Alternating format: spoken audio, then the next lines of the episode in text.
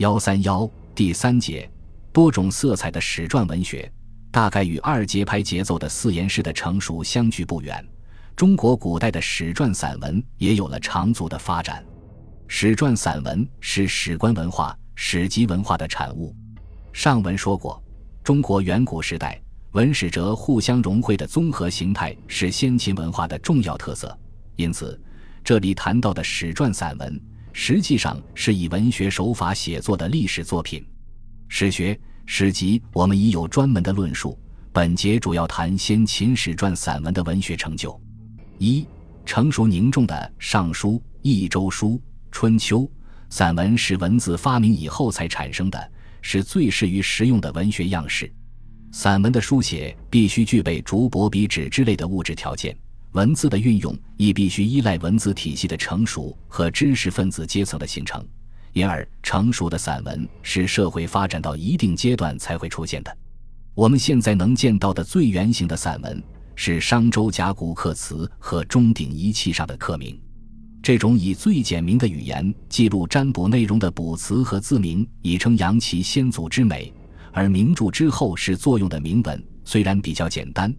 但他已能用比较完整的语言来记述完整的社会生活内容。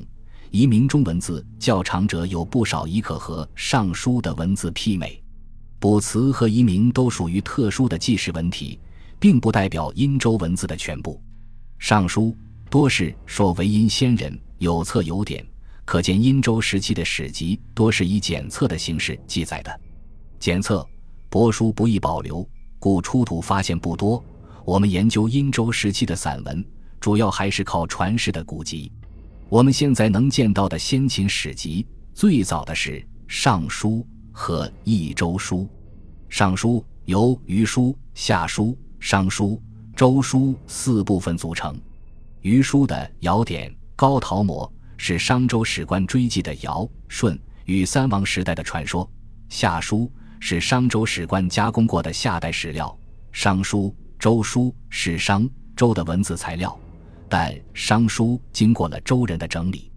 益州书传说是孔子编定尚书时删除的周代史书，体例与尚书、周书相似，因是周书删去的一篇，故东汉许慎《说文解字》称其为益州书。尚书、益州书是商周时代成熟的纪言性质的史书，典、谟、训、告、示。命都属于官方文书类的应用文字，然而也显示出鲜明的文学色彩。这主要表现在结构完整、层次分明，有些篇章还具有清晰生动的描写。尚书文稿单独成篇，结构完整而有条理、有层次。有些篇章以记事为主，如金藤故命，前者记武王有疾，周公祈祷祖先，愿以自身代武王死，并将祈祷文书藏于金藤。后周公受禅，风雷势怒，秋大暑未获，天大雷电已封，何尽眼大木斯拔。成王起金腾，明白了周公是忠贞不二的忠臣。天乃雨，反风，何则尽起？描写的非常细腻。后者继成王病危，康王受命，成王死，康王登基。以时间顺序和空间方位，把国家大丧和新君嗣位的场面一节描绘得清清楚楚，甚至康王及群臣的服饰神态都有反应，表现出作者不凡的艺术功力。《益州书》刻音节是符节，对武王伐纣的过程记录的也非常清楚。语言表述注重形象化，善于用具体的形象比喻说明抽象的道理。尚书文告性质的篇章居多。然而，由于他注重语言形象化的表述，文章虽极具鳌牙、深奥难读，但并不枯燥。如《盘庚》三篇，是殷王盘庚迁殷时对士族百官、臣民的训告。这几篇训告中，盘庚针对士族百官、臣民不愿搬迁的种种理由进行说服。他把旧都比作颠木，把新都比作颠木新生的油孽，告诫臣民要服从王命。若往在刚，有条不紊；若农福田利色，乃亦有秋。他斥责群臣敷衍惑众，说这样下去，好比火之燎于远，不可向耳。又告诫臣民要听他的话，说这次迁都有如乘船，若不好好渡过去，大家都有沉溺的危险。这些比喻贴切生动，多是用生活中常见熟知的事情作譬，因而有很强的说服力。语言带有比较强烈的感情色彩，真实而有说服力。尚书以纪言为主，但并不千篇一律。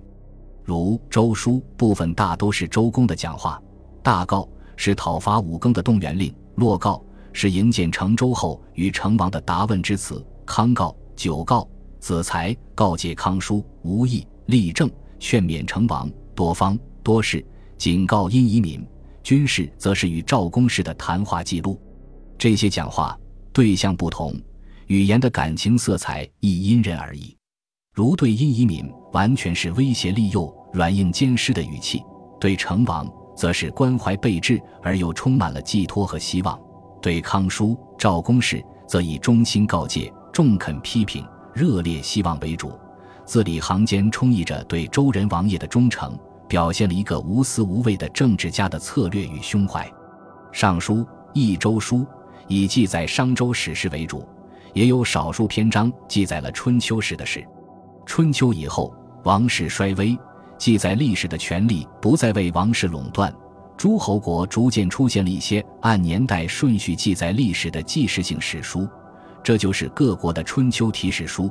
其代表作是鲁国的《春秋》和魏国的《竹书纪年》。《春秋》是春秋鲁国的编年史，据说曾经过孔子的修订。春秋既是上启鲁隐公元年，下至鲁哀公十四年，共二百四十二年。其记事方式是以时系日，以日系月，以月系时，以时系年。事件严格按时间顺序编排。竹书纪年是西晋初年在吉郡发现的一部战国魏的竹简编年史，记载了三代到晋到魏两千余年的史事，文字表述体例与春秋相近。春秋。和《竹书纪年》是我国现在发现最早的编年体史书，其主词笔势极其精炼，然而亦有文采可观。尤其是《春秋》，据说曾经孔子删削，笔则笔，削则削，简洁语言中隐喻着微言大义，语言的感情色彩很强烈。如西公十六年春，王正月，陨石于宋武。十月六乙退飞，过宋都，寥寥十余字。把宋国发生的两件大事叙述得清楚明白，错落有致。春秋对不同性质的行为选择不同色彩的词汇，如讨伐有罪称罚，不敲击中国的进攻称亲，成人不备的战争称袭，杀有罪者曰诛，杀无罪者曰杀，下属杀上级曰弑，选词凝练，一丝不苟，体现了史学散文的语言向流畅清新方向的发展。这是他比急需熬牙的《尚书》类纪言史书的一大进步。不过，《春秋》也存在着过于简单隐晦的缺点，史诗仅存纲目，不叙史实，使人弄不清因果关系，所以宋人有断烂朝报之机。这说明它还带有相当的原始性。